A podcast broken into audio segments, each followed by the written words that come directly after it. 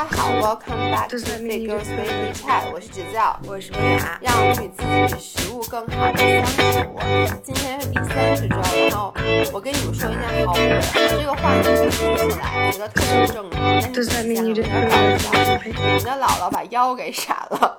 我想问你，搞笑在哪儿？就是其实你是一个年纪轻轻的中年女性，年纪轻轻的中年女性，这个话才违和好吗？但是你知道吗？就你刚才说了，说姥姥把腰闪了，我脑子里很自然出现的画面是我的亲姥姥把腰闪了，而且一定是姥姥打喷嚏的时候或者捡眼镜的时候闪的，对，弯腰的时候。但其实你们的姥姥是跳舞的时候闪的，洋气吗？是这样的，今天那个今天是周四，我们这个音频应该会周五发。这个时候你们应该已经看到了，如果没有看，请你们现在立刻马上赶紧去看我们周四晚上发的家用健身器材的大测评。那里面姥姥姥爷简直是在用生命。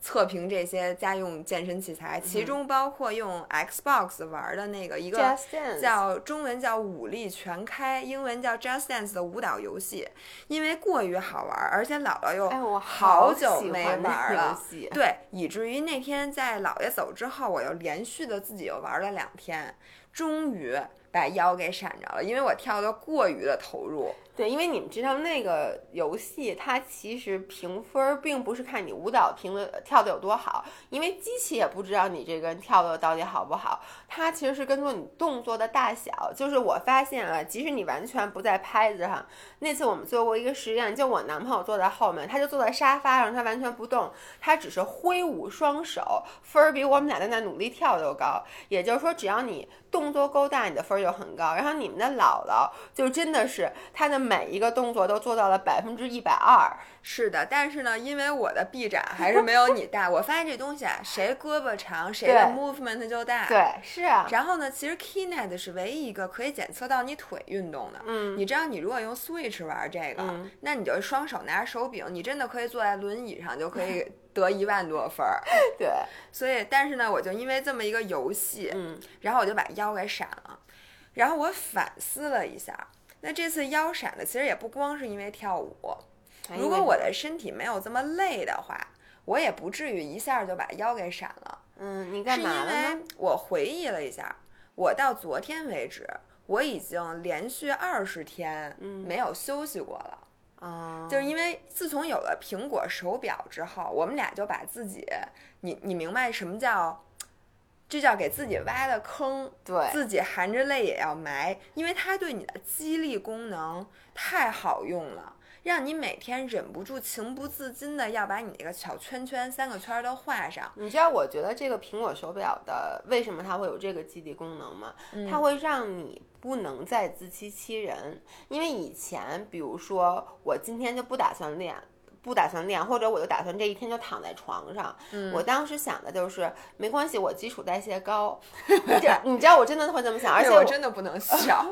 而且我会想，比如说我下楼去拿个快递啊什么的，消耗三百卡。我老觉得这些是消耗很大的。比如我遛个狗，我觉得哎这些 NEAT 一定非常非常高。的确 NEAT 不低啊，我在这儿并不是说 NEAT 低，但是呢，你有了这个表以后，你就会发现，你以前心目中所幻想的，即使我这一天都躺在床上，偶尔下去吃做个饭吃个饭，能消耗五六百卡是不可能的，就是。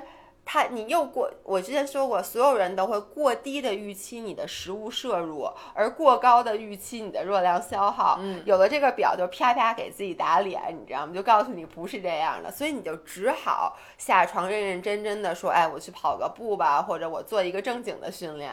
对，反正我被这手表逼着，因为我就看见这个小徽徽章吧，不满足。然后它还有一个最坚持奖，嗯，就告诉你你坚持画满三圈已经多少天了。嗯，然后我。我就想不行，那我能不能？因为它有一个完美的一个月，就说你如果这个月每天都达到了自己的活动目标，他就给你一个那个很大的勋章，每个月的还不一样，嗯，还不是说你得一次就完了。这个佳明没有对吧？佳明也有，但是佳明呢，它的界面看到的是，就是它的运动方面的数据做的比这个多，但它不会一让你打开手表的 app，首先关注到的是这个。OK，你明白吧？嗯，所以呢，我觉得它这个功能好。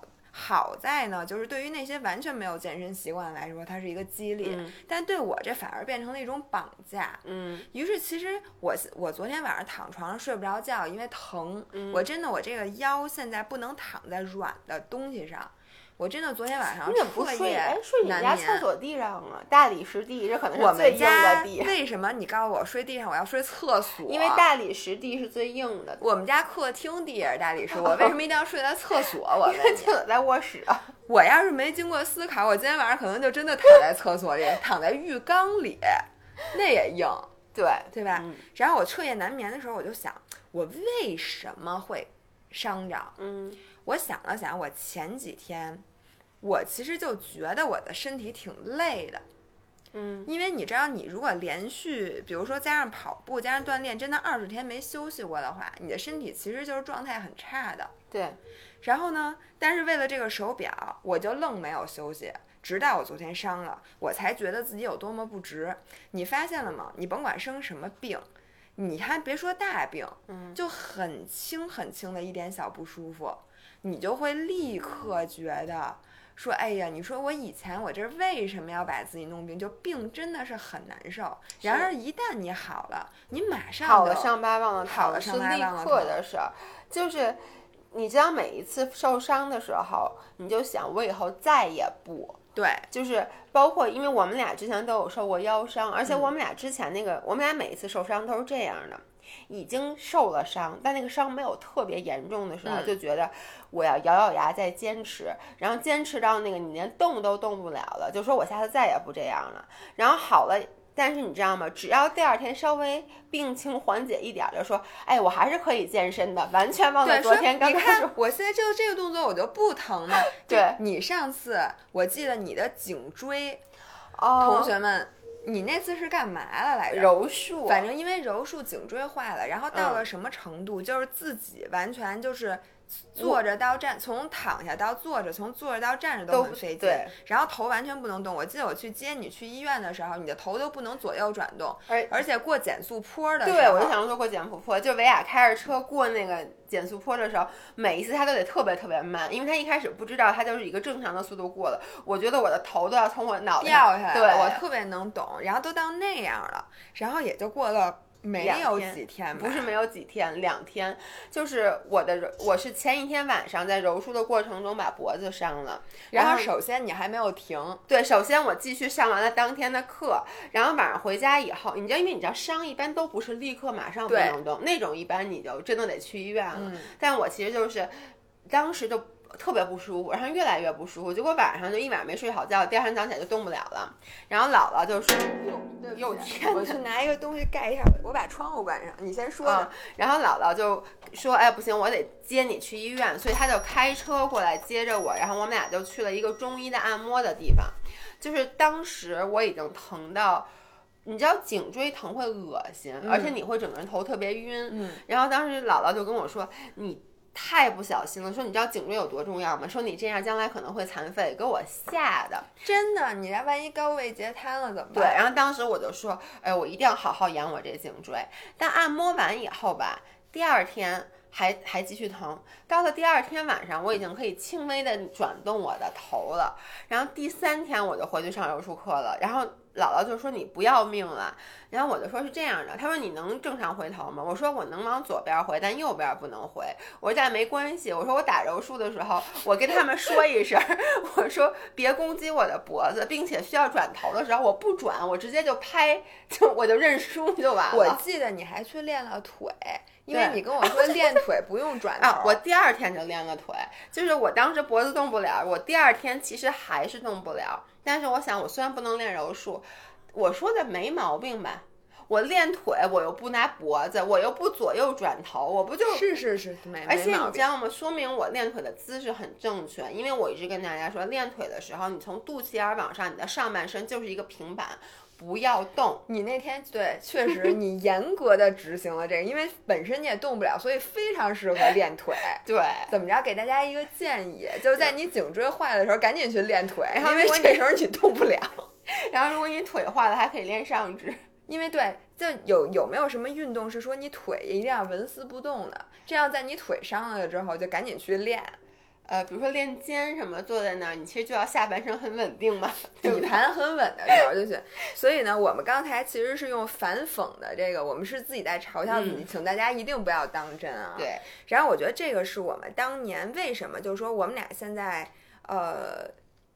其实腰都还挺容易伤的，嗯，对吧？为什么？因为腰是老伤，就是你腰一旦伤过一次以后，你以后就会经常的在不小心的时候反复伤的。对，所以我们俩为什么把自己弄成这样呢？就是因为最开始第一次病的时候没当回事儿，嗯，而且就是因为大家其实都明白这个运动强迫症，就是你一天不练，你真的浑身都难受。就先别说消耗的问题，嗯。你就是这个筋，你就觉得全都短了，就特难受。它其实是变成了一个生活习惯，就跟如果我每天早上起来都要喝一杯咖啡，然后你突然一天不能喝咖啡了是一样的道理。呃，我们其实这件事儿一点。就非常的普遍，不止我们俩。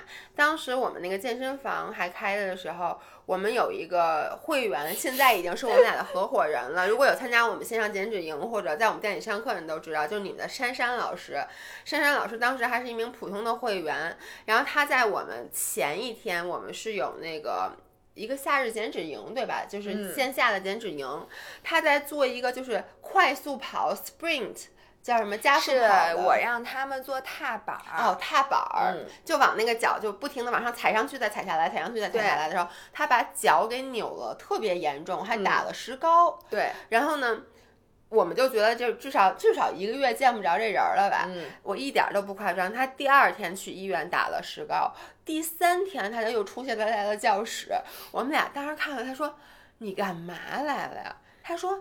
今天不是上肢塑形吗？说我的腿不影响。我们现在还保有那些照片和视频，就是我们在前面做所有的上肢训练的时候，珊珊老师搬了一把椅子坐在教室的最后面，所有的上举什么都照做。然后当要做仰呃俯卧撑的时候，我们得找我们得过去把他从这个椅子上搀扶到地上，帮助他跪在地上，然后他就可以做跪姿的俯卧撑。对，我跟你说，我当时看到他，我真的百感交集。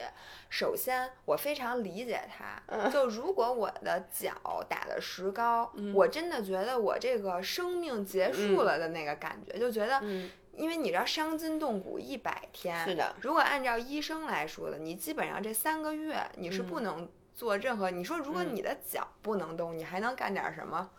做俯卧撑，练上肢，那我可能就练成一只大青蛙了。那一个月，你就觉得生命都灰暗了。其实你知道吗？很多小的地方那个伤，你平时就觉得啊，这个地方受伤了没什么事，那后来你就发现它会严重的影响你。其实所有的伤影响的都是全身，对，因为它让你这个人就特别难受。对，就比如说你看我让上柔术的时候，把我大拇指就是什么，就我整个手都受受过伤，你就发现即使只是一个指头，它都会影响你，因为你攥东西的时候你攥不住，所以你拿不住哑铃。而且攥哑铃的时候，你做这个动作你也没法集中，因为你想的老是。这手对老特别疼，所以你就带。我觉得真的，如果说你是已经有了这个伤痛的萌芽，真的你应该做的是休息。为什么？因为你休息过后，你让你的身体恢复过来，你就全身心的投入到训练里，而不要硬挺着。因为硬挺着，下一步一定是受更重的伤。对，我就拿这跑步来举例子吧。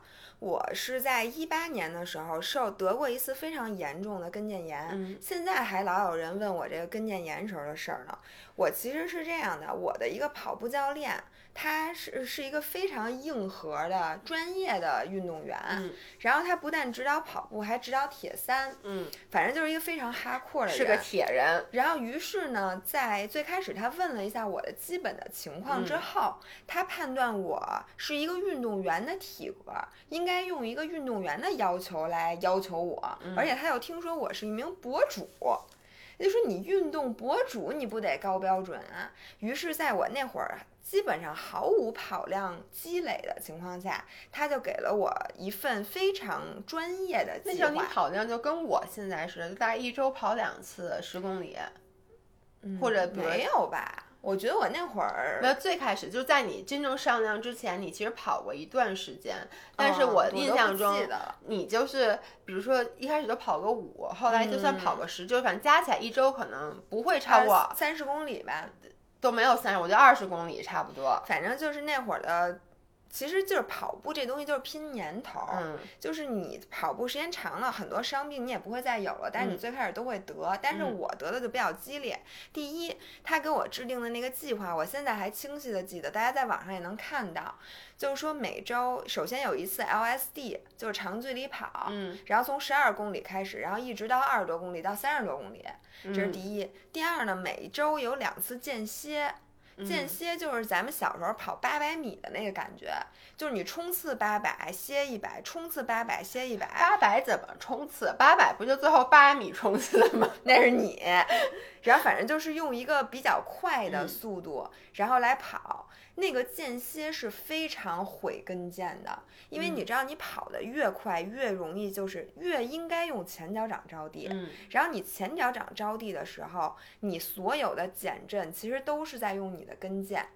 啊，所以呢，就是说，大家你看那个短跑选手都是前。脚尖儿着地，所以你得的是跟腱炎，我得的是足底筋膜炎，就是因为我应该用前脚掌着地的时候，我用脚跟儿着地了，所以我没得跟腱炎，但是我得了足底筋膜炎。对，然后这是第二点，就是我当时还不能跑这么快的时候，我跑得太快了，而且它并不适合我当时的身体这个素质的时候跑太快了。第三是因为我的跑鞋不对，嗯，因为你知道吗？就大家很多人现在让我推荐跑鞋，我都不说话了。为什么不说话？是因为不同跑步阶段的人，他穿的鞋不应该是一样的。如果大家都应该穿一双鞋，世界上也不会有这么多跑鞋了。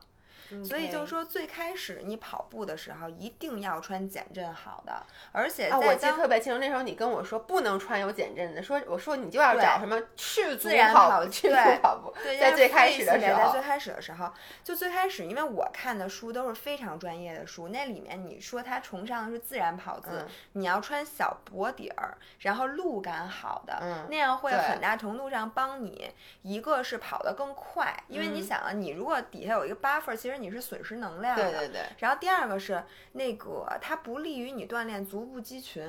如果是很厚的底儿，我记得你还让我买一个那种薄底儿的鞋呢，幸好我没听你。然后，然后第三个就是，其实如果你跑得慢的话，嗯，你的触地时间是比跑得快的人要长很多的，以至于你的跑同样的距离，你受到的冲击其实比跑得快人更大。OK，你就这么说吧。人家马拉松运动员跑一个全马两个多小时，你跑四个多小时，你说谁受冲击大？那肯定是那跑得慢的，嗯，对吗？所以大多数那种很缓震的、很贵的跑鞋，其实就是为新手小白准备的。大部分人都是在你对，在你最开始，而且你的足部力量没有锻炼出来，你非得让自己一下子就穿精英跑鞋。那不那不那不就是你吗？对，就是我。然后我我真是当时太激进了，我指望着一步到位。嗯，就是我从姿势到训练计划到鞋，所有的东西我都按照运动员的标准要求自己的。然后呢，那你你不等着受伤，你等什么呢？而且我又是一个毅力很强的人，轻伤不上不下火线。其实，在那个计划执行到一个多月的时候，我已经觉得。就是我的那个小腿跟腱，每次跑完步都是紧的，嗯，然后无论我怎么放松，它都是紧的。你能理解那种吗？就跟你那腰，就是你硬拉完了之后，你觉得是那种那种。就觉得那个地方是有点坏死了的感觉。你觉得你那个就跟硬拉完之后，你觉得你腰外边被人缠了一个束腰，你无论怎么硬，你睡觉的时候你都觉得它是硬的。对我那会儿就是我那个小腿肌肉一直是硬邦邦的，我每天都拉伸，每天都按摩，就是就是硬的，没办法。然后之后呢，就开始疼了，嗯，就是早上起来刚下床的时候疼，然后跑完了之后，如果你等身子完全冷下来疼。但是为什么我没停呢？因为你跑起来不疼了。就是你发现所有的伤都这样，你在你热身结束之后，你真正的跑一会儿，你发现哎，好了，这好像好了，然后于是你就觉得哦，那这没事儿，我可以继续跑。然后另外就是我听了我那教练的，因为他原来是练专业的，嗯，他们那些这些伤病啊，对他们来讲那都是家常病便饭，嗯，他就跟我说，如果你只是很轻微的话，没事儿，你坚持坚持。而且他不知道，我当时说轻微，可能对于很多人来讲，那已经是很疼了，嗯，但是在我的眼里，我觉得他轻微。每个人疼痛忍耐度差别很大，对于是我就接着练，结果就从。呃跑步的时候疼，变成了连走路都疼。然后突然有一天，我发现我真的跑不了了。就在你跑的时候，你那个跟腱是那种无法忍受的疼。我跟你说，我对这件事印象特别清楚，嗯，是因为当时维亚，呃，我们是那个马拉松是几月份？十一月份。十一月份。然后我们其实真的是从夏天才开始说，哎。他才开始说，要不然跑跑步吧。所以他等于等于说有很短，不到半年的时间要去准备这个全马。但是在这之前，他从来不跑步。我跟你说，他他真的从来不跑步。也不是从来不跑，很早很早，很很早很早以前，至少在咱们俩开始健身之后就没跑过。嗯，对吧？在那个我说我要参加全马之前，我是从。呃，前一年的十月份、十一月份才开始恢复跑步的，但是跑量一直都很小，也没有认真的练。然后真正开始练是从七月份的，七月夏天很热的时候了，已经七月底的时候我才开始练。但是，一旦练上，我当时就非常认真了。对，我就说我一定要今年要参加比赛。哎，他当时对那个比赛的 expectation 是非常高的。对，他当时热情也很高。我我记得特别清楚，你脚跟坏的时候之前，先是这样。我某一天正在刷朋友圈，哦，不对，我没在刷朋友圈，我男朋友在朋友刷朋友圈。他当时说：“ 我操，张维亚跑了一个三十多公里。”然后我一看，他从他们家跑到哪儿？我就绕了一大圈，从我们家，然后顺着长安街跑到华贸，然后从华贸穿过天安门，一直跑到公主坟，然后又往北跑到海淀，反正就是三十多公里，而且是在一个。我记得是风很大的，对对，天气九月份。对，我记得当时我还说天气这么不好你还跑，然后第二天他可能休息了一天，第三天他又开始正常跑，跑完以后他就跟我说说，哎，我不太舒服，我觉得。然后呢，我就说那你歇歇。他说不行，这都快比赛了，我必须得完成我的计划。你知道当时我的心态是什么？我已经练了这么多个月了，而且你知道，就当你没跑过马拉松的时候，你觉得如果你不 stick to the plan，嗯，你肯定是跑不下来。来的，嗯，因为直到跑个三十多公里的时候，我都不觉得我能跑四十多公里，嗯，因为你跑完三十多公里的之后的那个，就是跑到最后三十三公里的时候，你的那个累，你觉得你是不可能 overcome 的，所以你心中是有恐惧的，于是你就非常的。把这个训练计划当做你的信仰，觉得这是你最后的救命稻草。只有执行完美的执行了这个计划，我才有可能成功。而且当时有偶像包袱就上来了，因为十一月份那将是我第一次比赛，而且我跟大家所有人都说我要参加比赛，主要是那个什么 vlog 也发了，对，就是你被架在那儿了，你不可能失败。你要说你没跑下来，那是有点太丢人了。但是这个包袱，我相信绝大多数人可能没有了。但是作为我们这个职业属性的话，你其实这个压力还是挺大的。我觉得是这样，如果大家做了一个大的宣布，就跟很多人说什么我要开始干什么什么的，当你把这件事儿告诉足够多的人的时候，你就是把自己，其实你告诉大家的目的也是为了把你自己给架到一个目的，让我无法不能放弃，不能反悔。对，然后所以那一年呢，其实我是十一月份比赛，当时当年的十月份，我的状态非常的好，除了我的腿以外，我的心肺什么的状态非常非常非常的好。我当时一点儿已经不惧怕跑步了。你跟我说出门跑个三十公里，我除了腿害怕以外，哪儿都不害怕。所以你知道那个那一天，就当我下楼跑步，发现我一步都迈不了的时候，而且我我轻轻的跑了大概一公里。发现一点都没有缓解的时候，我整个人的那个绝望，因为你想，一旦你的脚坏了，你现在开始歇的话，你基本上到你你之前就前功尽弃了。就感觉是你考试复习了好久，结果考试一前大概两礼拜，说什么都别学了。就是对，就别玩了，眼睛瞎了，或者说，就你没法再学了。对，然后你就不仅觉得你今年会错过比赛，你觉得你明年还得从头练。嗯，因为你知道跑步这东西它是不能停的，你一旦断了，你就得从头开始练。这就跟这手表似的，一旦你今天歇了，你明天就从头开始最坚持讲。嗯，然后我当时就抱着一个心态，我说没准儿我去看看大夫，过两天就好了。于是呢，我就去找了一个，就是和睦家当时有一个非常著名的那个运动康复的一个大夫，那个老外他自他自己原来不是骑车的，就是跑步的。反正我还非常庆幸我当时遇到了那个大夫。结果我一去，他一看我这情况，就跟我说，我就问他我什么时候能好，他说你什么时候比赛？因为一般的大夫他都不会管你比赛的人，嗯但是他当时是一个专门做运动康复的人，他很理解我的心情。嗯我说十一月十七号，他跟我说你今年别比了，你肯定比不了了。嗯你知道，就是如果他当时不说这句话，就是最开始他不把这丑话给我说在前，我可能就是还没那么快好呢，这个跟腱，因为嗯我其实十二月份就好了。嗯，但是就一比赛完了，我马上就好了。嗯当时其实，但是如果他当时不直截了当的告诉我你比不了赛了，我肯定还会抱着不切实际的希希望。然后比如说在他那儿，他给我开的是一些镇痛膏呀，嗯我记得我当时还给你拿了一兜对子。就是那种西药的那种冷冻嗯贴。其次呢，他给我开了那个物理治疗，这也是大家很多人问跟腱炎怎么办。嗯我跟你说呀，它就是那种，你就能想象成呃劲儿很大的筋膜枪，嗯然后你就趴在那儿，他就在拿那个筋膜枪使劲给你放松，因为他觉得我的那个肌肌腱是粘连的，嗯那个之疼。我记得我就趴在那儿，我整个那个衣服全湿透了，疼。我记得你刚刚跟我当时跟我说你肯定受不了，你当时跟我说，对，就我最开始叫，后来我就放弃了叫，我就趴那儿就一直忍着，嗯就是咬紧牙关。嗯然后他还告诉我回家要做自己的那个拉伸训练，扶着墙那种拉伸小腿，嗯每天什么几分钟，然后交叉腿的什么往下够，就反正各种拉拉伸跟腱的动作。他就说、我本来吧跟腱就紧，就我从小跟腱就紧。那个，然后经过这次就彻底的摧毁了我的跟腱，以至于我至少需要两个月的时间来康复。所以呢，我觉得那一次是我非常惨痛的一个教训。我得出了什么样的结论？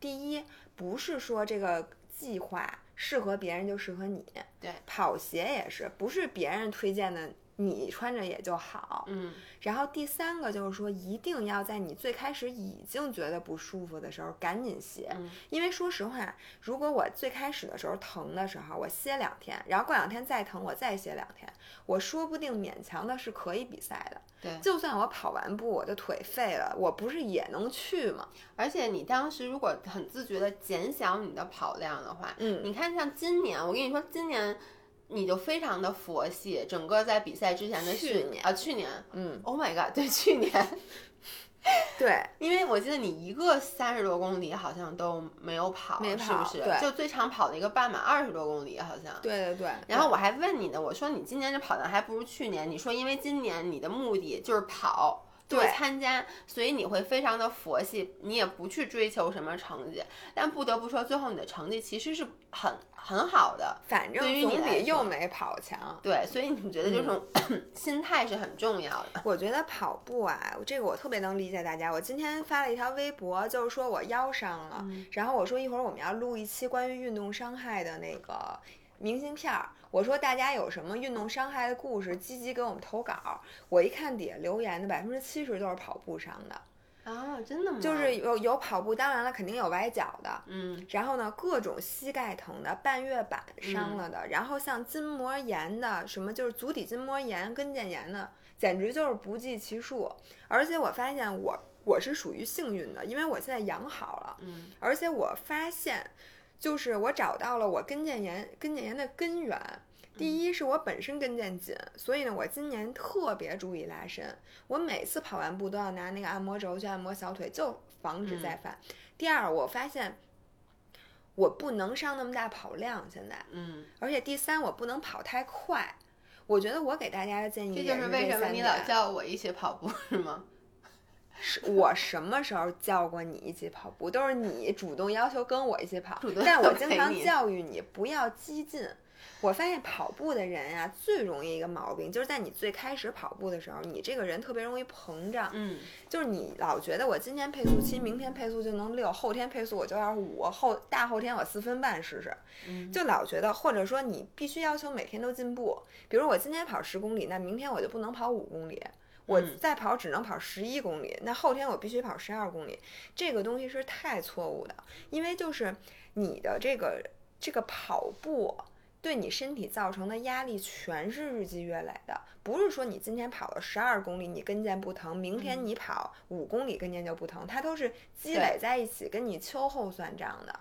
然后还有就不要提高跑速，就是配速的提高，一定是在你身体完全适应了现在的强度之后。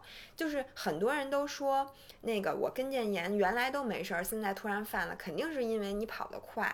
就是跑快了特别伤跟腱，然后如果你跑长了就很伤足底。你看你的足底筋膜炎，就是你原来跑量小，你突然一下上强度。对，就我原来是从来不跑，因为疫情的原因，我突然一下，那你没办法，你只能跑步。但是我我深知我的跑姿其实是不对的，所以我就跑了两次以后，我的脚跟就开始不舒服。但是我现在。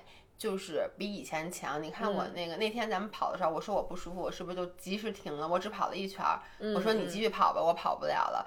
就是。还是年纪大了，我觉得，就当时我觉得我再跑，我的脚后跟过两天可能就什么都干不了了。对。但如果我现在停下来的话，我可能今天少消耗一点儿，但这样子细水长流，我接下来还可以继续运动。对，我觉得跑步这事儿绝对细水长流。你想想，你如果跑步膝盖膝盖伤了，最后你半月板真的伤了，你可不就不是几天跑不了步的问题，你可能永远都跑不了步了。然后这个腰也是一样，我觉得，嗯，来给大家讲讲。我我其实想说，我我身上的病痛特别特别多，其实我身上的伤比你多得多。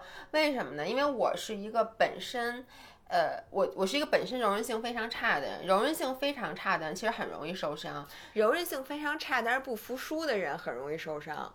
哎，对，是这样的。我先说一下我的，我身上的腰，我的腰，我的膝盖，我的脚踝，我的手腕和我的手指和我的胯都有伤，而都非常硬。我先说一下我的腰和我的膝盖是怎么坏的。腰坏是这样，当时我们在练瑜伽，然后那个瑜伽教室旁边，现在的瑜伽教室好像高级的都没有镜子，因为说让大家内观。对。但是呢，当时我们瑜伽那个教室它不是特别高级，它有很。不止一面镜子，对着镜子练，对着镜子练。然后呢，我是一个极其硬的人，但是我都受不了别人都能做的动作，尤其是你知道吗？就是你姥姥老在我旁边，姥姥虽然说她老说她自己硬，但是第一她其实没有那么硬，第二她还是比我软很多的，所以很多动作她做出来就能做出来。然后所有动作，瑜伽动作都有 alternative，就老师都会说，如果你不行，你就换这个。如果你抓不到脚趾，你就抓小腿。我不，凭什么？凭什么他抓脚趾，我抓小腿？凭什么？我也长脚趾了。对，我就要抓脚趾。就包括 当时我的膝盖坏，是因为当时盘莲花。嗯。然后呢，因为所有人在盘莲花的时候，至少都能做一个半莲花，就是一个膝盖搁在另外一个膝盖上。但我的柔韧性紧到，我这么跟大家说啊，我的髋关节紧到，第一我没法踢毽儿。我的腿根本就折不过来。第二，我连侧着睡觉都不行。我侧着睡觉，骑自行车能把车踢翻。对我骑自行车，我的腿无法从自行车后面跨过去，我只能把自行车先放在地上，然后迈过去，再把自行车扶起来。你别逗我，我腰疼。然后那天姥姥让我做一个类似于鸽子似的动作，我让他呀对着一个椅子长凳，然后把前面那条腿。然后放在那个长的弯着放在长凳上，然后右腿伸直，因为你知道吗？这个就是一简易格子式，因为在地上比较难，在长凳上大家都能做。结果他做不了的时候，我真的惊呆了，而且我是整个人差点从上面摔下来，所以我就是硬到这种程度。但是我就得盘莲花。然后呢，老师都说了，说你这么硬，你就那个就直接就盘一盘，对，不是就盘腿儿就行。凭什么？别人都盘着莲花，然后我都使劲掰，你知道吗？我觉得得亏你劲儿大。我跟你说，那腿就你这个。一般人还真搬不动你，因为你知道吗？就是为什么它会对膝盖有损伤？因为你在比如说盘莲花的时候，它其实要求你的髋是开的，因为你胯打开，你才能把两两边这个腿放平。你放平的情况下，你才能再去把你的这个小腿掰上来，然后互相盘在一起。但是当你的胯很紧，你又把膝盖使劲往下压的时候，等于你所有的压力都在你的半月板上。哎，你当时是怎么坚持？特别疼，哎，我跟你说，那种疼是那种你小点声，你小点声，我想着都疼，钻心的疼。然后这个后来呢，那个瑜伽时候不是有那种竖叉的姿势吗？因为其实劈竖叉的时候，大家注意你的膝盖是收紧的，其实，但是呢，因为我就是想。我劈树杈特别特别高，我又想下去，那我就不可能再去收紧，我就得使劲往下蹲。你知道吗？所以就使劲蹲的时候，你的膝盖其实是承受很大压力的，于是膝盖就这么坏了。再后来，很多女生，我现在认识的，就包括咱们直播时候，很多人问我，发现她们膝盖坏都是什么？是深蹲，就是她们跟我一样，就是一开始我最开始接触这种力量训练，我相信很在多那操课操课，莱美有氧操课。然后莱美的课是这样的，它的强度非常大，但是老师并不给你讲解动作细节。嗯，然后他也讲不过来。对他，因为他其实就只能跟着音乐来喊。而莱美，比如练腿那种动作，都不是一个一个的深蹲，他经常让你蹲到底下以后，在那儿做 pose。嗯，然后，但是百分之九十的女生深蹲其实错误是动作是错误的。就我们经常说，她不是往后坐，她是往前跪，也就是说，嗯她在做的时候，她是先。屈膝再折髋，所以导致什么？其实有点像，就是你的膝盖一定是超过脚尖儿，等于说你整个往前爬，你全身上下所有的重量都在你的膝关节。在这个时候，你再蹲到最低点上，你再 pose，就等于一直在挤压你的膝盖。盖。然后很多人膝盖都是这么坏。我现在还记得，我当时上了一个月来美，先不说瘦没瘦，我那段时间就是，呃，膝盖疼到连阴天都会都会疼。哇塞，那你这分有点分的关节炎了。对，就特别特别疼。这配得上老爷这个 称呼了。对，然后我我那天就那个在直播的时候，好多女生就问说，为什么我的那个说深蹲跳的时候膝盖特别疼？后来我就学习了一下，他们说对对对，我就是这么跳的。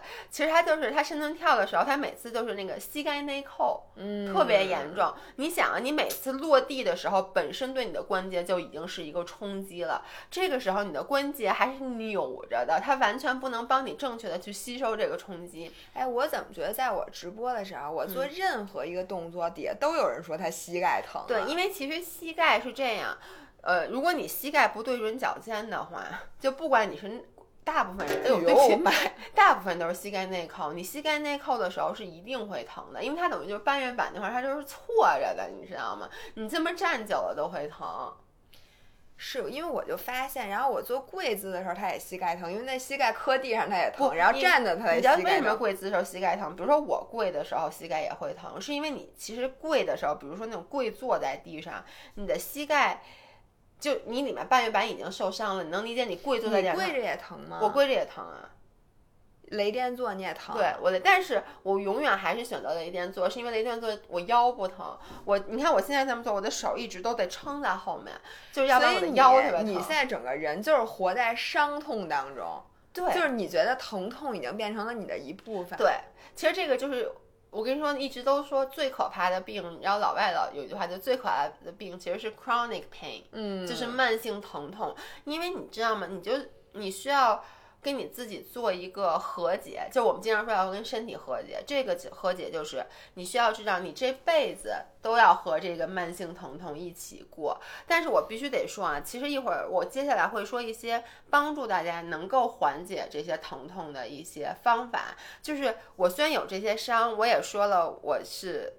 接受了这是慢性疼痛，但是呢，它平时并不发作，我只是需要额外的小心。再说一下我的腰是怎么伤的，之前讲过，姥姥的腰伤是因为她在做硬拉的时候，对，已经已经难受了。对，然后我的腰其实也是练瑜伽。我跟你说，我不是我我不是在说瑜伽不好，而是你练瑜伽的时候一定要量力而行。就是瑜伽的好多动作，我做这个就是轮式，就是叫什么用上轮式，用中国、嗯不是用中国话，就是用咱们能理解的话，就是下腰。然后做这个下腰的动作的时候是这样的，姥姥之前下就。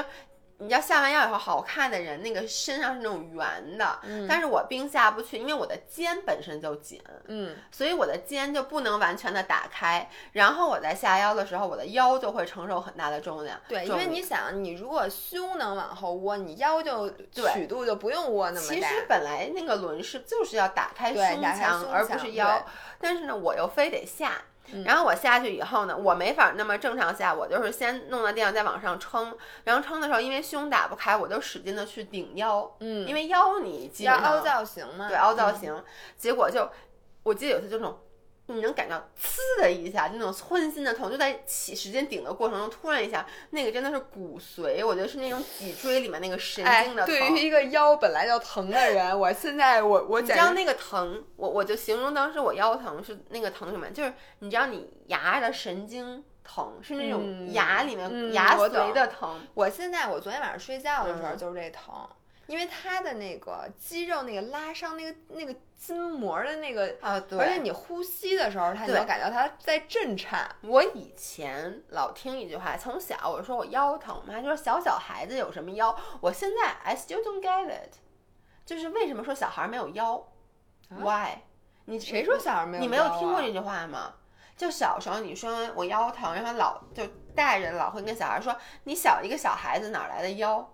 你没有听我觉？他的意思就是说你不太可能会腰疼。但这是一句特别多的话，因为后来我记得我跟其他朋友也讨论过这件事儿，好像家长都会这么说。大家留言告诉我们，你们有没有家长跟你们说小小孩子有什有没有有什么腰？然后你就不觉得腰是一个重要的器官，但是你看你腰现在坏了，我之前腰坏的时候，我突然意识到。腰这个东西，你要坏了，你什么事儿都干不干不了。你躺着起床，你起不来。然后呢，像你刚才说的打喷嚏，嗯，然后呢，擤鼻涕、笑这些都做不了。我当时腰坏的时候，我连上厕所都得我男朋友，就是他得拿胳膊架着我。为什么？因为你坐在厕所上，你没法靠着后面，嗯你靠着你拉不了屎，你拉屎得对你没法拉屎，因为你没法使劲儿，使劲儿那个真是太严重。我记得你有一次就是没法自己下楼，就必须得人把我搬下去。对，就太可怕了。对，但是你知道吗？当时我那个瑜伽当天晚上把那腰那样子弄了以后，我第二天还去跳了舞，然后已经很难受了。然后在跳舞的时候，你知道有那种就是那种腰突然往后仰的那种动作，然后我就啊，然后我就停在那儿了。然后呢，当时就真的彻底动不了了，他们就把我扶到旁边暖气，那种矮的暖气，我就坐在那儿，坐了一会儿，觉得还行，来站起来再来一段。站起来以后就可以我说这样，这个动作我不做了，其他动作我还继续做。就我就说咱们真的就是这样的，我没有你这么严重。就活该。我之前有一次跳钢管舞，我那个从那个钢管上大头朝下的掉了下来，掉下来以后，当时我眼前一黑，我整个人就 blacked out，就叫什么，嗯，就是短暂的失去了意识。然后呢，我睁开眼睛后，所有人都在那个我上面说啊没事儿吧，要不要打九幺幺？后来他们就把我扶在了旁边九边。幺幺啊，不是九幺幺，幺幺零、幺幺二、幺幺三九，幺对 幺三九，说的好。我也忘了是什么。然后就把我扶到旁边，我真的在旁边那节钢管课我就继续没有再跳了，但接下来还有一节爵士课，我说。没事儿了，于是我就又起来跟大家一起踢跳，跳了一会儿觉得有点恶心，他们说你这可能是脑震荡，就把我 送到医院去了。你真的属于就是大家听完了那个姥爷说的，应该就对你自己有点了解，因为我相信大家都没有你这么厉害对多的。但很，我跟你说，你现在这么觉得是吗？但你看，就就是从这段时间咱们直播可以看出来，很多人就会说说老爷说我这个哪儿哪儿哪儿疼，我说那你就换个动作或者稍微休息啊，啊不用不用不用，就是还是要跟着坚持跳完。不过我一直觉得呀，这个东西是一门艺术，嗯，就是怎么平衡。也有很多人是，比如说他练一个什么，比如说他跑了两天步，膝盖有点疼，嗯，他再也不跑步了，说跑步伤膝盖。我我爸呃，你爸对你爸那是找借口，他总能找到借口。我爸就是，你知道他不是买了那个跑步 划船机什么的嘛？然后我昨天晚上给他打电话，我说你这两天划船了吗？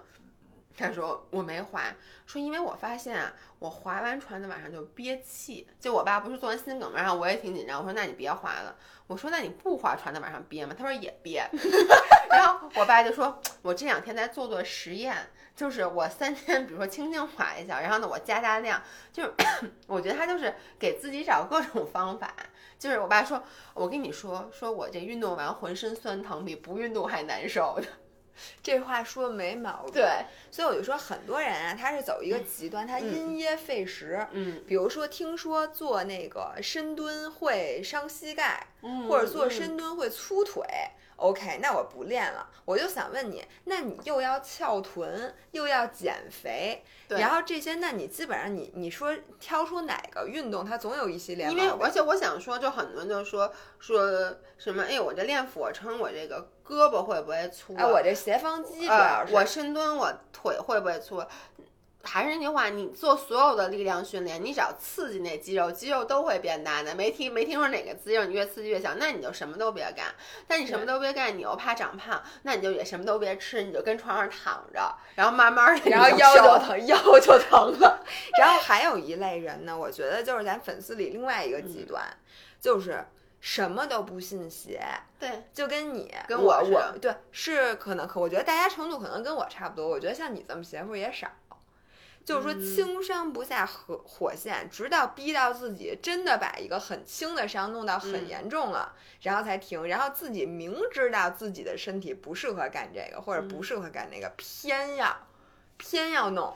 就是我觉得，说实话，像我这样的人还挺多的。我上柔术课的时候，有一个女孩儿，她那个膝盖积水，嗯，我从来没见过那么严重。你知道，整个膝盖跟馒头一样，一按一个坑。这不跟马布里似的，然后抽筋呀。上课就还跑步什么，你知道练柔术是特别容易损伤到关节的，因为它是各种掰，你知道吗？对，你的所有的关节不都是柔术时候掰的吗？对，然后他还就继续上，然后我们都说你休息休息，没事儿。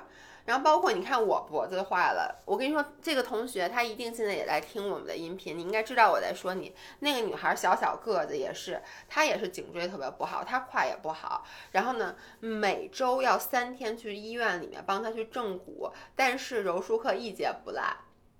就是你能理解吗？就所有人都说你歇一歇。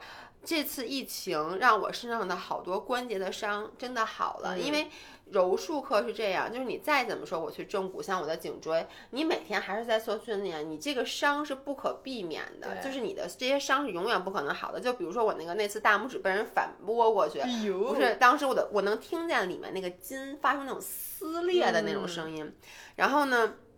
我一直，我其实休那次休息了大概两个礼拜之久，因为我的手完全没法动，连系扣子都没法系。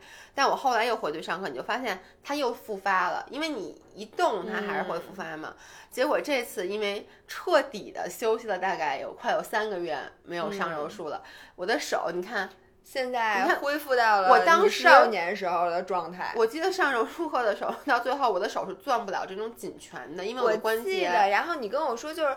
在什么有一什么有一天特别简单的一个动作，你说哎呦你帮一下我怎么着？我手疼。哦，对我我系系胸罩带儿还是什么，我忘了。反正就是你那个手当时已经到了一个我的残手疾人。基本上练柔术的人都是攥不了紧拳的，因为你的关节是没法完全合上，或你没法完全跟你说，等你打开的。老了以后，我爸有你疼的，但唉，可能我老就觉得，万一我就是怎么着，明天就死了。就是对及时行乐嘛。你这个，所以我就说，那个我就还记得我当时去看我这个跟腱炎的时候，嗯我还问大夫，我说我这个能不能完全好？嗯就是说以后还会不会别到时候我就以后就跑不了步了？嗯我当时特别担心这个，然后大夫就说说这看跟谁说，嗯说呀说这个你要是跟一般一个普通老百姓。你就跟他说说你这个腿啊，你最好是别跑步，因嗯为你跑步就有可能伤。嗯，对吧？你不跑步肯定没事儿。对，但是对于像你这种，我知道我跟你说这个没有任何意义，对，所以我就告诉你如何在一定的限度之内让自己少受伤。嗯还有说，我不会告诉你，像一般的大夫跟你说，你只要伤了就别动，嗯，因为对你来讲不可能，你还有训练任务，你还有目标，所以他说，因为他治的都是运动员，嗯他就会告诉运动员什么时候他一定要休息，什么时候你自己掌握度。嗯，我觉得这个也是咱们每个人需要自己给自己当大夫，因为很多大多数运动伤害，你自己甭问医生，你自己都知道怎么回事儿。那在什么情况下你应该歇？什么情况下你觉得你可以坚持？这个大家自己得摸索。对，就跟直播时候经常有人问说说姥爷，我膝盖疼，我还能练吗？说姥爷，我嗯腰伤，我还能练？我说你说呢？就是你自己其实对你身体是最清楚的。嗯，你比如说练两下。你要真的还很疼，就像你那次跑步似的，你就嗯趁早歇了，因为你继续练只有一个下场，就是你本来可能休息三天，你接下来可能休息一个月。对，我觉得大家心里都有数。另外一个还有就是。我建议，如果你是那种老伤，嗯你还是去看一下大夫，因为呢，其实大夫会给你很多你可能想不到的解决方案。嗯，就大家有时候会讳疾忌医，说我到医院，大夫肯定得说我不让我嗯练了。但是我建议大家去找一个比较有这个治疗运动员的这个嗯运动康复的大夫，因为他接触的运动员太多了，比咱而且基本都比咱们专业。对，你放心，只要他专业，他的伤就一定比咱们厉害。北医三院就是好像特别好的运对，动但是好像很难挂上号。上号反正大家各个城市不同的，反正就找看能不能找到那种专门做运动康复的那种，大夫。像我当时跑步那个，很多时候他给我讲别人是怎么伤的，然后又是嗯怎么好的，其实对你是一个很有启发的。就是首先你知道，你不是说一伤了，大夫就都告诉你不能动了。嗯那那些专业运动员谁身上没点伤啊？那他们不还是继续？他可可能会给你介绍一个比较好的拉伸的方法，介绍一个理疗的方法，或者说给你开点药什么的。我觉得对于我们都是有帮助的。你别真的，比如说你膝盖这个伤，嗯你最开始只是可能是你这个。就比如说你这半半月板嗯本来没什么事儿，然后你就一直不去看，一直不去办，然后最后这半月板真的磨坏了，你说你找谁哭去？你还是做手术放一假半月啊，板不？用，我跟你说啊，我有一个同事，你也认识那女孩儿，就是嗯，他那个十字韧带坏，他很多年前做哦过一次手术，然后呢，他那个膝盖严重，真的是我见过最严重的，就他之前已经做过一次手术了，但是那个韧带好像当时只连上一根儿还是怎么回事然后呢，他就还应该再做一次手术。然后医生就跟他说说强强烈建议他做，但做完手术之后，你知道那是开放性的手术，所以做完以后至少是半年，你是不可能想都别想，不可能训练的。嗯，然后他就因为这个，我现在认识他几年了，六年了吧，他还没做那手术呢。就是他每一次在做什么深蹲的时候，他都得带两个护膝，恨不得就弄得很严。然后呢，非常非常怕受伤。但是呢，他即使这样，他也不去。他说。他要等很老很老再也无法运动的时候再去做这手术。我说那到时候你做这手没有那一天，我给你发那张壁纸，请你发给他，九十多岁还能练呢。对，我觉得像他这种特别典型的一个嗯情况，就是活生生把自己耽误了。等到你真的发现你的伤已经不是你之前的那个，比如之前的那个可能是中等，你现在已经变成很严重，就是说你你本来现在也你不做手术也动不了的时候，你就踏实了。对，然后我还想说一个，就是像我刚才说的，如果你已经有了这些伤怎么办？比如像膝盖的伤、嗯腰伤，因为我相信这些伤它是慢性伤，你不可能永远每天都疼，它其实更像是一个，像我说的，你腰伤一旦发生过一次以后，你更你会比没有犯过这个病的人更容易伤。对，就举一个例子，我腰现在伤了，然后呢，我就会发现每一次我只要在练硬拉的时候，我只要今天稍微觉得这个腰有点紧，就一开始热完身以后，我就觉察拉三个觉得不对了，我就要立刻停下来。嗯，因为如果说你继续拉的话，就你其实已经很清楚了。像上次你记得有一次我刚拉一会儿我就去游泳了，然后我就跟你说是因为我拉了两下以后，我觉得，哎。其实它跟离疼还有很远很远的距离，但就像你说，你那跟腱就是紧，有点对僵，我就知道如果我继续练，chances are 我就会受伤，那我就今天就干脆就别练了。对我说一个经验，就是冬天比夏天更容易受伤。对，因为因为肌肉都怕凉，嗯其实，而且就是你伤了之后，尤其是腰也最怕凉，就是你千万不能再让你那个地儿着凉咱俩特。没资格说，咱俩最喜欢穿这种我那次腰伤，就是因为我穿了一个一个特别短的上衣，嗯然后那天还是冬天，然后我腰伤了之，后，对，我记得，我光就是就那样露着腰下楼买一三明治，然后又吹了风，嗯，结果上来就更不好了。然后另外一个就是说，不，很多人一是比如腰一伤，马上就那个拿东西热的东西嗯捂着，这是不对的。前二十四小时要冰敷，嗯先镇痛，然后你如果之前马上就拿热的东西敷，你只会越来越肿，越来越疼。前二十四小时冰敷，二十四小时之后可以再上那个活血化瘀。你看我现在才贴上膏药，嗯昨天都没敢贴。就是因为你贴膏药用什么那啊气雾剂可以喷，但是像膏药这种热的和那种什么，就是你给我拿那个嗯暖腰的腰带，一定要二十四小时之后再弄。嗯所有的急性扭伤嗯，都是这样的。对，还有一个就是，比如说你腰和膝盖像我这样有伤，你平时一定要格外小心，因为我发现自从我腰伤了以后，我再没有一次是因为硬拉或者说在健身房里让它复发的，因为你会在运动的时候格外小心，你开始会格外的去认真的做热身，然后你在做，其实你越是做硬拉这种动作的时候，你的注意力越集中，你越会说我一定要把什么那个呃背收紧，然后把脊柱放直。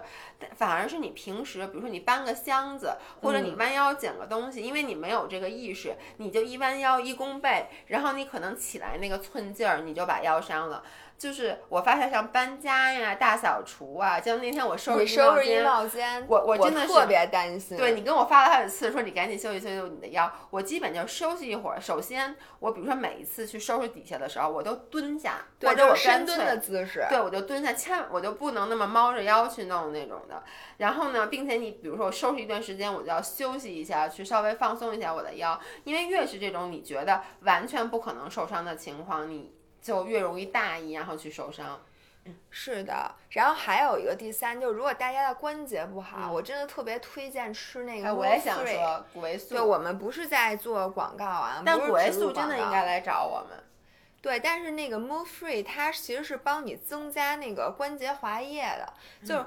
呃，关节的问题是这样，如果你一一弄哪个关节的咯嘣咯嘣响，嗯。然后你跑步的时候你就觉得你膝盖磨得慌，嗯这多半是，要不然就是你天生的你这个关节滑液少，要不然呢就是你岁数大了，跟我们嗯。俩是岁数越来越大，你这个，要不然就是你吃的东西营养不均衡，嗯。就很多时候你身体里像咱们这经常减肥的，嗯。缺东西，对。你就会。那个关节不好，那这个时候其实吃点 Move Free，嗯，就说就是你不会看到立竿见影的效果，比如说你今天吃了，然后明天你关节就不疼了，但是你长期吃的话，你能感受到以往你觉得关节受限的动作现在不受限了。嗯我是小的时候。有一次，那个坐别人的自行车，嗯，就别人坐骑自行车带着我，然后我是侧着坐的，就不是那么快在后面，嗯是侧着坐的。然后呢，他经过了一个特别窄的过道，旁边是一辆巨大的垃圾车。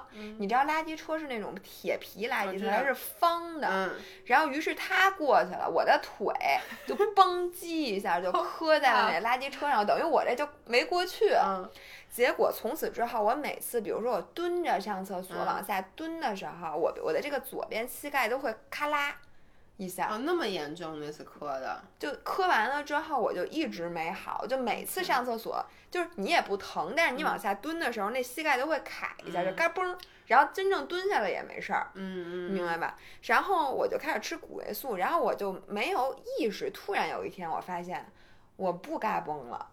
嗯，就我现在蹲下也不嘎嘣。你知道咱们在那个健身房，比如说大家一起上团课，嗯我每次都很注意，就是我们就说大家好，现在下蹲，我就听见旁边噼里啪啦的嘎嘣嘎嘣嘎嘣，好多人的膝盖都嘎嘣。哎，我能不能？因为我发现啊，也是因为他们是不是下蹲的动作是不对的。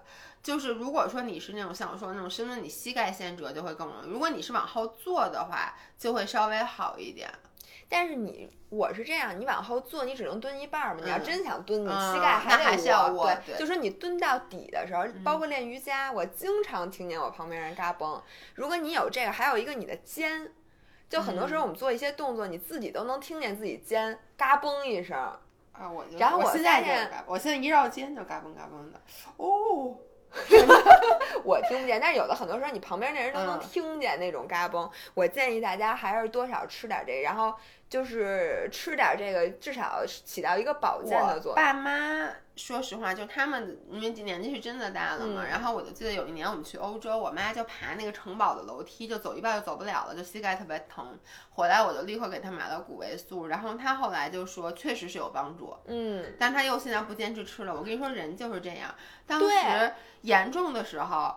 给什么都吃，稍微好就不吃。就而且严重的时候，一天恨不得吃三次，你知道吧你？知道吗？那个前两天你不又你们都说我咳嗽，我前两天吃甘草片儿，干草片，而且不是那个建议的量是每次三颗还是四颗，我每次都吃六颗。嗯，我觉得反正这是中药。结果我今天一好，我今儿就忘吃了，因为我今天早上起来发现没有什么好多了，哎，就忘了。我每次吃药都是这样，这样就意味着，比如说那个当时就是我有一次是。呃细菌感，就是啊，这个不行，发烧。那个抗生素一定不能那么吃。然后呢，吃抗生素，大夫嘱咐的我很多遍，一定要吃满七天，因为呢，他说你要不就不吃，嗯，你一旦吃，你就一定要把这病毒杀死。嗯你不能说你只吃了三天，那剩下的这个细菌呢，它就有抗药性了，你下次再吃它就不管用了。所以你必须要吃七天。但我每次只要我症状一缓解，马上就忘。因为吃抗生素本身是一件不舒服的事儿，它会打乱你的整个这个肠胃系嗯统什么的。我也是，我经常就坚持吃满三天就不错了，因为吃抗生素我的反应还是挺大的，有时候。但是我其实都不是说我因为反应大不吃，我根本想不起来。好了，对，这所以就是就跟吃那个所有什么鱼油、益生菌，嗯因为这两个东西是我坚持吃的，于是我只能把它写在我的 habit tracker 上。嗯我现在每天早上都要那个，就是看我那 habit tracker 上画叉儿嘛。嗯，所以我发现，就大家如果你能，你有健身手账、子弹笔记，子弹笔记的话，你请你把吃药这件事儿给我列上。嗯你不要觉得吃药这事儿这么低级的，我就甭往上写了。你放心，你一定会忘的。嗯，我觉得大多数人都没有一个长期吃保健品的习惯。你说这。件事儿，我我的阿姨正在我们家里帮我做剩下的大扫除，因为着急出来录音频，我就出来了。但其实我们今天有一个重要的任务，就是要把我那个保健品那柜子给收拾出来，因为里面的药，而且都花好多钱，什么蜂胶啊，包括谷维素，包括什么然当时后全过期了。全都过期，还有哎，我的药你也没给我拿回来哪个？，CLA 和那个维生素片儿。维生素片儿我给你拿回来，哦三、因为你这不有两瓶儿吗？我就扣下了一哦瓶我说想，因为我当时说要替大家试试到底有没有用，但我一次都没吃过。就跟那个你知道什么碳水阻断剂什么的，你根本就想不起想不起。来，因为它没有成为一个而且你想吃的时候，你还能等那二十分钟我跟你说，我我每一次碳水阻断剂都是恨不得吃完了饭吃的。然后吃完了之后，你二十分钟以后再再再来点儿什么，要不然你觉得你白 吃了这样。次就是嘛，我说再给我来块枣糕。所以这吃药这事儿，大家一个像我现在就把它放在我们家搁那个矿泉水的那个水杯的那嗯对，因为你每次喝水的时候，你喝水的时候，你就算它不是按点儿吃，因为人家本来鱼油要求你是 with meal，对，但是你啊，大部分的维生素都是要 with meal。对，因为它要那个脂脂肪什么对脂溶性，但是你吃了就比不吃强。是的，好的，那今天就说到这儿吧，嗯咱也聊挺长时间。最后就祝大家那个咱们运动能力强一点儿，但是伤病真的不用像我们俩这么专业。我记得以前姥姥给过我一个评价，当时我们俩刚开始健身，就在我刚把腰和那个后背伤了之成功的都后，弄坏了，成功弄坏之后，我有一次发了一张照片，那真的很久以前了，是我买一大堆什么骨维素啊，各种保护运动、保护身体。然后什么膏药，什么嗯护腰，然后他给我回了一个说练的不咋样，伤的特别专业。没错我觉得这个就是对咱们俩最中肯的评价，就是练的不咋地，然后伤痛你就说吧，没有咱俩没得过全是，专业运动员的病。浑身都是伤，伤的非常的专业，所以这就是我们俩，希望大家以你们的姥姥姥爷为戒。对，不要向我们学习。那今天就到这儿，我们下一周再见，拜拜拜拜